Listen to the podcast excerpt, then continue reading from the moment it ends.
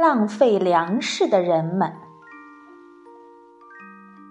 在很久以前，人们没有粮食吃，只能挖野菜、找野果。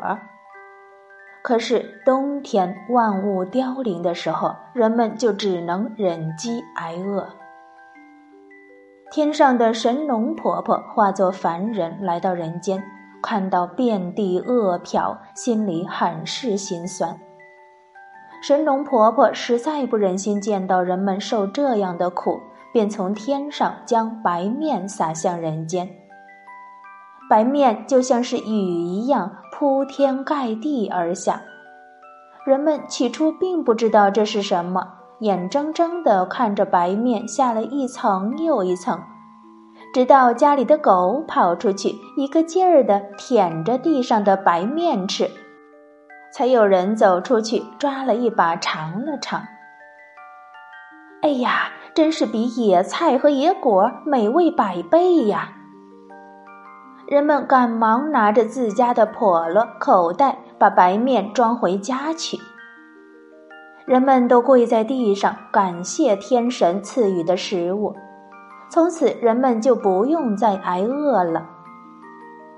人们把白面做成了香喷喷的大饼、滑溜溜的面条、软和和的馒头。家里的白面吃完了，就到门外去拿，反正有那么厚厚一层的白面，随便人们怎么吃也吃不完。但正是因为如此，慢慢的，人们开始觉得天上下白面这件事儿是理所当然的，于是都变得不再珍惜粮食，也不再感谢神明。蒸好的馒头想吃就吃，不想吃了就随手扔掉。猫狗跟在人后面也能吃的肚子滚溜圆。有一天，神农婆婆想。下了这么久的白面，地上的人们应该都能吃上饱饭了吧？于是神农婆婆化作凡人来到人间。她走在路上，发现地上白一块黑一块的，便指着地上向路人问道：“请问这里的路为什么是这个样子？”那路人的脸上浮现出一种自豪的神情，回答道：“老妈妈，我们这里呀，白面多的吃不完，都可以用来铺地了。”神农婆婆一听这话，如同晴天霹雳一般，险些晕倒在地上。我给你们的粮食可不是用来铺路的啊！神农婆婆心中一阵酸楚，比之前更加心痛了。他迈着无力的步伐走到一户人家讨水喝，还没有等他开口呢，一个白面馒头从里面飞了出来，差一点儿砸到了神农婆婆的眼睛。原来是两个小男孩在追逐打闹，这边扔一个馒头。那边便回敬一张大饼。神农婆婆眼看着白面馒头落到地上，沾满了泥土，最后滚到了泥坑里。神农婆婆的心呐，就像刀割那么疼。可是这家的大人呢，并不制止他们的孩子，反而继续在一旁笑呵呵的聊天儿。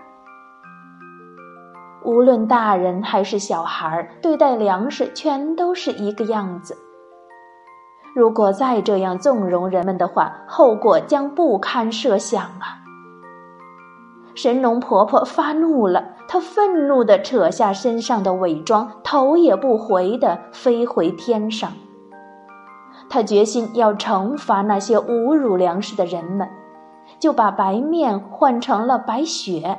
依旧每天下到人间，人们还以为天上下的还是白面呢，便都提着口袋去装，没想到拿在手上凉凉的，回到家，白面都变成了水。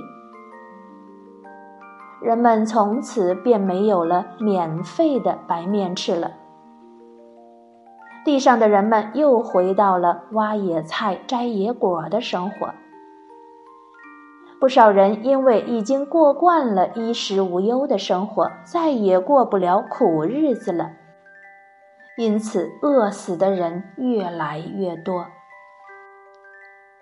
神农婆婆毕竟还是心软呐，便吩咐身边的白骨仙子将天上的神骨赐给人们。白骨仙子便挑出了玉米和小麦的种子，把它们给了人们，并教会了他们如何耕种。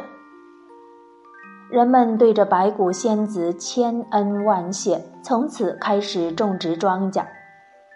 虽然再也没有不劳而获的白面了，但是经过一年的劳动，丰收的粮食也足够家家户户吃一年的了。白骨仙子没有忘记神农婆婆的教训，三年之后，她也化妆成一个老婆婆来到人间视察。不出她所料，地上的人们又开始肆无忌惮地挥霍粮食了。人们呐，真是无法吸取教训呢。白骨仙子心里十分气愤，当下现出真身。对地上的人们宣布要收回所有的谷种，人们连忙跪在地上恳求仙子的原谅，发誓再也不浪费粮食了。白骨仙子想了想，就把所有的收成都减半，只够人们填饱肚子的。俗话说：“再一再二，没有再三。”从那以后，人们就再也不敢浪费粮食了。好了，今天的故事就讲完了，小朋友们乖乖睡觉吧，晚安。